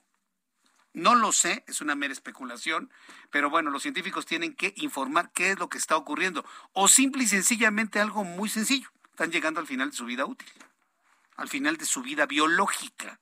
¿Cuánto vive una palma, una palmera? La gran mayoría tienen más de 50 años, 40 años. ¿Estarán llegando al final de su vida? La próxima semana lo sabremos, ha comprometido el gobierno de la Ciudad de México. Son las 7.36, las 7.36 horas del centro de la República Mexicana. Ya que estamos hablando de conservación vegetal, pues también es importante hablar de la conservación marina. Eh, hay un informe sobre la venta de pescado en México. La Organización Civil Internacional Oceana ha denunciado que en México no se puede saber qué eh, productos del mar se consumen con certeza, lo que ocasiona que cualquier persona puede ser engañada y recibir gato por liebre. Ahora ya con que la tendencia es de presentar ya los filetes de pescado. No sabemos finalmente qué es. En supermercados, pescaderías o restaurantes. Pero además también la seguridad de que la pesca fue de alguna manera completamente adecuada y en respeto a los protocolos de conservación de la vida marina. Mariana Asís es directora de Transparencia en Oceana, que es una organización no gubernamental cuyo objetivo es la conservación marina. Estimada Mariana Asís, gusto en saludarla, bienvenida, muy buenas tardes. Hola, buenas tardes, muchísimas gracias por la invitación. Ahora en esta temporada de cuaresma, bueno, pues se, se acostumbra en México incrementar el consumo de productos del mar, que debería ser pues finalmente todo el año en la dieta mexicana. Pero ¿cuáles son las preocupaciones que ustedes, ustedes tienen en Oceana cuando estos productos se incrementa su consumo? ¿Cuál es la preocupación principal? Mira, pues nosotros hemos hecho este estudio que llamamos Gato por Libre ya por tres años consecutivos y encontramos aquí varias problemáticas respecto al consumo de pescados en México. Lo que pasa es que cuando compramos pescado, una gran parte de las veces nos están dando una especie completamente distinta a la que nos anuncian. Es decir, por ejemplo, nosotros vamos y pedimos un filete guachinango y nos están dando otra especie como puede ser el bagre, por ponerte un ejemplo que encontramos en este estudio de gato por liebre encontramos que más de una de cada tres veces nos venden una especie completamente distinta a la que nos están anunciando. Y pues esto podría parecer algo sin mayor importancia, sin embargo, nosotros hemos visto que este tipo de prácticas tienen efectos negativos en muchos aspectos de la conservación marina, en temas de derechos de consumidores y además en pues cómo afecta a las comunidades pesqueras, ¿no? En estos grupos de personas que viven de la pesca. Y te comento esto porque, pues, en primer lugar, eh, encontramos que la sustitución muchas veces se da por especies de mucho menor valor, como el ejemplo que te mencioné de eh, guachinango, que en realidad es bagre, pues muchas veces los consumidores están pagando hasta tres veces más por una especie que no lo vale. Entonces, pues aquí como consumidores estamos siendo engañados. En segundo lugar... es un fraude para el consumidor, así. Claro, es un fraude y pues realmente no estamos recibiendo lo que estamos pagando. En segundo lugar, pues eh, la sustitución es una entrada a los mercados a la pesca ilegal, ¿no? Entonces, puede ser que el pescado que nosotros tenemos sobre nuestra mesa, lo que nos estamos comiendo en esta temporada, realmente provenga de la pesca ilegal, es decir, puede ser una especie que se capturó sin permiso en una zona prohibida, sin respetar los periodos de veda o incluso pues especies en peligro y realmente nosotros no lo podemos saber ya que no hay forma de diferenciar el producto legal del ilegal. Esto afecta a los ecosistemas marinos y además afecta a los pescadores legales porque hay muchos pescadores, pescadoras que se preocupan, ¿no? Por respetar las normas de conservación, por cuidar los recursos marinos, por pescar de manera responsable. Y al final del día, pues todas estas personas tienen que competir en condiciones de desigualdad contra todo el producto que se captura de manera ilegal. Vaya, yo, yo me hubiera imaginado que hasta en la captura de productos del mar estuviese involucrado tanta corrupción e ilegalidades. Esto es verdaderamente nuevo para muchas personas. Uno, pensaría, bueno, pues pescan, sacan, si hay que cuidar protocolos, por ejemplo, en el caso del atún, por ejemplo, que no que sea libre de delfín y demás, pero ya estos niveles es realmente preocupante. ¿Esto de alguna manera puede afectar más a la industria pesquera en México, eh, Mariana? Sí, pues eh, México es un país que tiene una enorme problemática de pesca ilegal. Se estima que hasta el 50% de la captura que tenemos en México podría provenir de la pesca ilegal. Esto, pues, como dices, afecta al sector pesquero, afecta sobre todo al sector pesquero legal, a todas esas personas que respetan la normatividad, incluso muchas de ellas van más allá de las propias normas de conservación que establece el Estado, ¿no? Entonces, pues aquí estamos en una problemática muy grande, ya que el propio Estado mexicano no tiene las herramientas y los mecanismos para poder distinguir eh, la pesca legal de la ilegal y así poder sacar toda la pesca ilegal de los mercados y asegurarse que no llegue a nuestros platos. Nosotros desde Oceana hemos promovido una norma de trazabilidad. ¿Qué es esto? Es una norma que nos permita conocer todo el trayecto que recorre el pescado desde el barco hasta el plato esto nos permite saber pues que realmente la especie que nos venden es la que nos dicen. Es una forma de cerrarle la puerta a los mercados a la pesca ilegal, de dificultar su comercialización. Sin embargo, pues lleva más de un año detenida en las oficinas de la CONAPESCA, que es la autoridad encargada del manejo pesquero en nuestro país. Vaya, ahora me mencionas a Conapesca, estamos hablando con Oceana. Aquí la Procuraduría Federal del Consumidor, ¿qué puede hacer y qué no puede hacer? Mira, eh, lamentablemente hemos tratado de analizar el marco legal y ver qué puede hacer la Profeco en este caso. Sin embargo, pues actualmente no hay mucho que pueda hacer, ¿no? Ya que no hay un marco legal establecido para poder evitar este tipo de prácticas. Entonces, lo que necesitamos en primer lugar es que la CONAPESCA apruebe esta norma de trazabilidad, que se establezca toda la información que se tiene que compartir respecto a la cadena de valor del producto pesquero y una vez que esté este mínimo y este marco legal establecido, ahí sí puede entrar la Profeco ya que llegue el producto final a los mercados, a los consumidores y pues en caso de que se detecten irregularidades, pues intervenir, ¿no? El problema es que hasta ahora no tenemos este marco legal mínimo que permita identificar este tipo de prácticas. Vaya, bueno, pues estaremos muy atentos de ello, ¿no? ¿Y el fenómeno se acentúa en esta temporada de cuaresma o es un fenómeno que ocurre a lo largo de todo el año? Pues mira, nosotros hemos hecho este estudio en diferentes épocas del año y en diferentes ciudades, ¿no? No solo en la Ciudad de México, lo hemos hecho en Mérida, en Ensenada, en Guadalajara, en Mazatlán, en Cancún, y vemos que es un fenómeno que ocurre en distintas épocas del año y que se extiende a muchas ciudades del país, en el Pacífico, en el Golfo, en ciudades costeras, en ciudades céntricas. Entonces, esto lo que nos hace darnos cuenta es que es una problemática generalizada y pues es urgente que la autoridad haga algo para atenderla. Bien, pues eh, estaremos muy atentos con Oceana de estas advertencias y bueno, ¿qué, recomendaciones le darías al público, hablando del público consumidor, para poder advertir no ser víctimas de un fraude, de que nos vendan una especie en lugar de otra? Claro, mira, pues hay algunas cosas que podemos hacer como consumidores. En primer lugar, nosotros recomendamos muchísimo preguntar. ¿No? Eh, cuando vayamos a la pescadería, los restaurantes, a los supermercados, preguntar qué especie pesquera es la que nos están dando, de dónde proviene, si tienen más información respecto a esto, porque en primer lugar empezar a interesarnos por qué estamos comiendo, qué llega a nuestros platos, cómo, incluso darle el valor, ¿no? A las personas que se dedican a esta actividad y están trayendo comida a nuestras mesas, pues es un paso sumamente importante. También a la hora de ir a comprar pescado, lo que podemos hacer es pedir el pescado entero. Esto pues puede hacer más fácil darnos cuenta que nos están vendiendo. Si no podemos comprar este pescado, pues pedir igual que ahí no lo fileteen. Sin embargo, también sabemos que no toda la responsabilidad puede estar del lado de los consumidores, ¿no? Nosotros nos podemos preocupar por saber qué estamos comiendo, pero el Estado también nos tiene que dar las herramientas legales para tener la suficiente información de qué llega a nuestros platos. Entonces ahí pues sí invitamos a la gente a que nos ayuden a exigirle a, a la CONAPESCA, ¿no? Que esta norma pues se vuelva una realidad y podamos tener información suficiente sobre los pescados que comemos.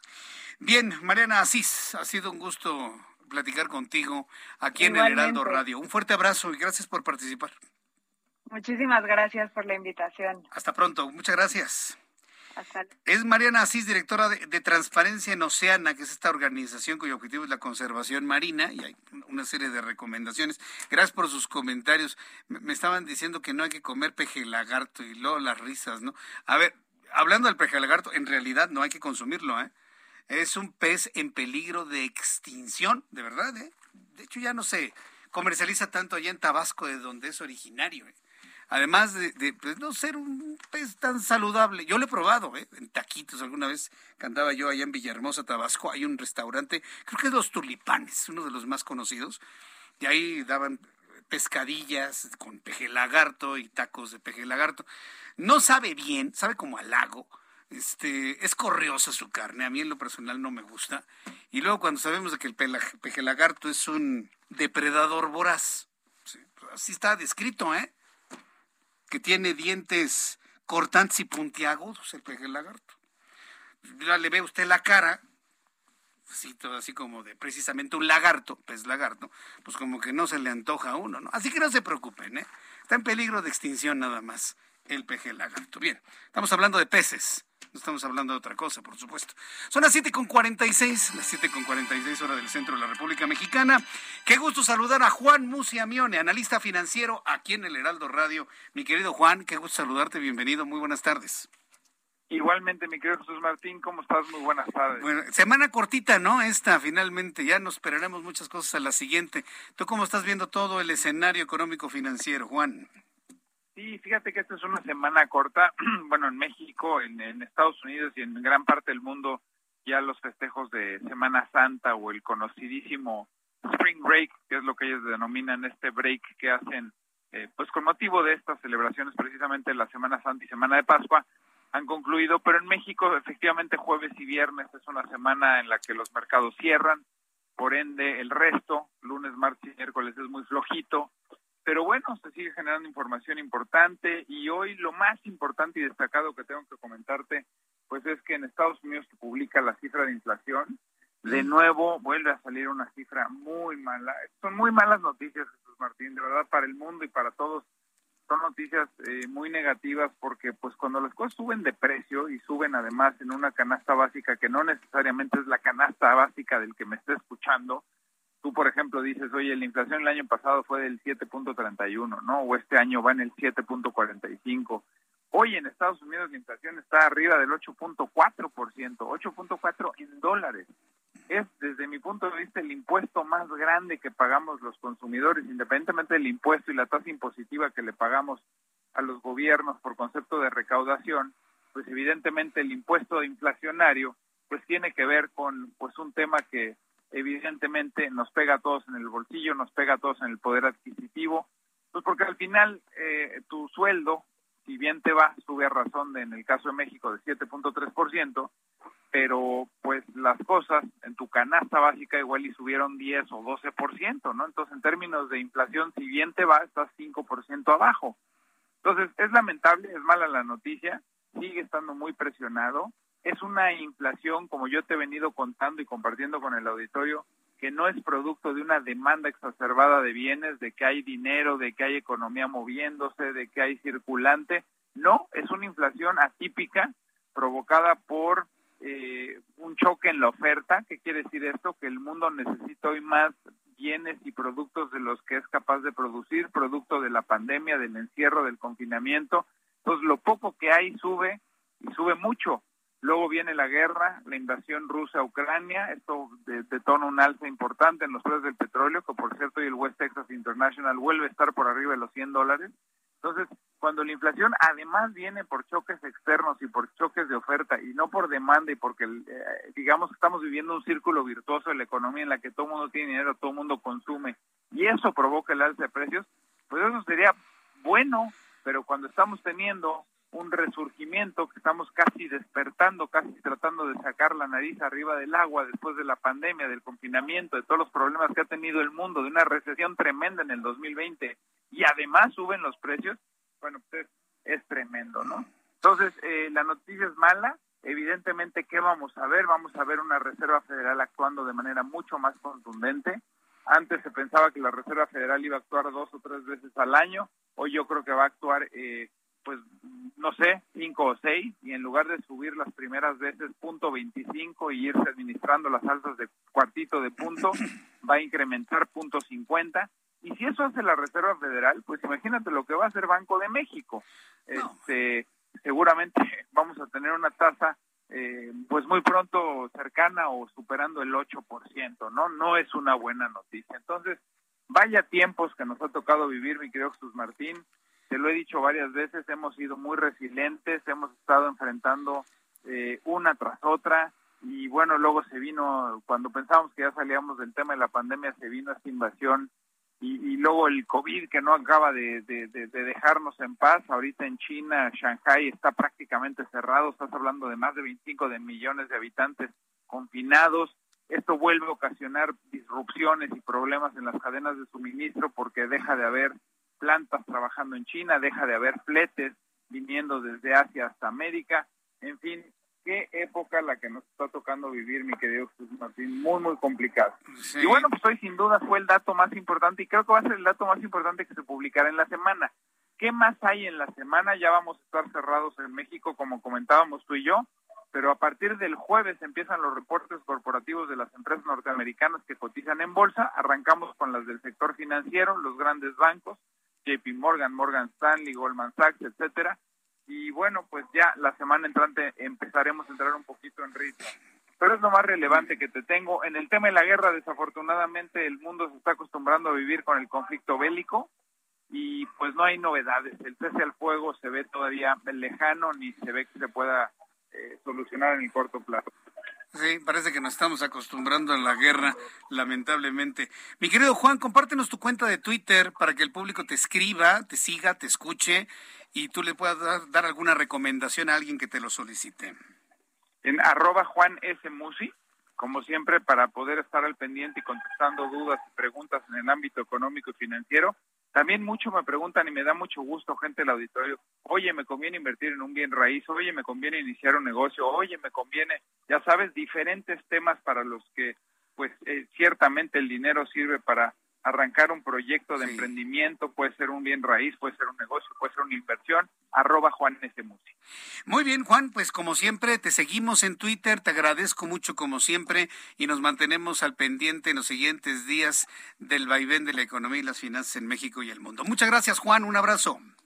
A ti, Jesús Martín, cuídate mucho, un abrazo fuerte. te ve muy bien, hasta luego. Juan Musi, escríbale y sígalo, arroba Juan S. Musi arroba Juan S. Musa en Twitter, por supuesto, a través de esta red social. Entonces yo le invito para que siga a nuestro compañero y amigo Juan Musi. Son las 7.53, ya casi nos vamos, ya estamos en la recta final de nuestro programa del día de hoy. Rapidísimo se ha ido. Quiero informarle que el gobierno de México descartó un acuerdo, porque mire, los fabricantes de armas en los Estados Unidos le están diciendo a México, a ver, ya no me demandes, a ver, vamos a llegar a un acuerdo tú y yo. Pues no, el gobierno de México, a través de Marcelo Ebrard, que es el que ha impulsado esta idea, descartó un acuerdo con los fabricantes de armas de los Estados Unidos a quienes demandó por su negligencia en la comercialización de sus productos que favorecen el tráfico ilegal al país ya que confía que con los argumentos legales presentados que sustentan la acusación, se presentó ante una corte de Massachusetts, el juez les dará la razón, así lo dio a conocer Alejandro Celorio, consultor jurídico y coordinador del litigio. Es que sabe qué, lo que se acaba de descubrir, si usted va con una fabricante de armas y le pregunta, oye, este lote de armas, ¿a quién se lo vendiste? ¿Quién sabe? no llevan un control de a quién le venden las armas. Ya con ese argumento, la demanda mexicana lo más seguro es que sí fructifique.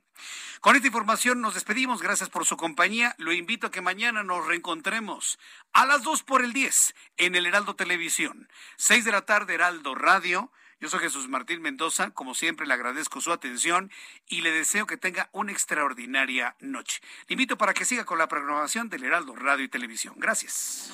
Esto fue Las Noticias de la Tarde con Jesús Martín Mendoza. Heraldo Radio 98.5 FM, una estación de Heraldo Media Group, transmitiendo desde Avenida Insurgente Sur 1271, Torre Carrachi, con 100.000 watts de potencia radiada. When you make decisions for your company, you look for the no-brainers. And if you have a lot of mailing to do, stamps.com is the ultimate no-brainer. It streamlines your processes to make your business more efficient which makes you less busy. Mail checks, invoices, legal documents, and everything you need to keep your business running with Stamps.com. Seamlessly connect with every major marketplace and shopping cart. Schedule package pickups and see your cheapest and fastest shipping options from different carriers. With rates up to 89% off USPS and UPS rates. And with the Stamps.com mobile app you can take care of mailing and shipping wherever you are. Make the same no-brainer decision as over 1 million other businesses with stamps.com. Sign up with code program for a 4-week trial plus free postage and a free digital scale. No long-term commitments or contracts. That's stamps.com. Code program.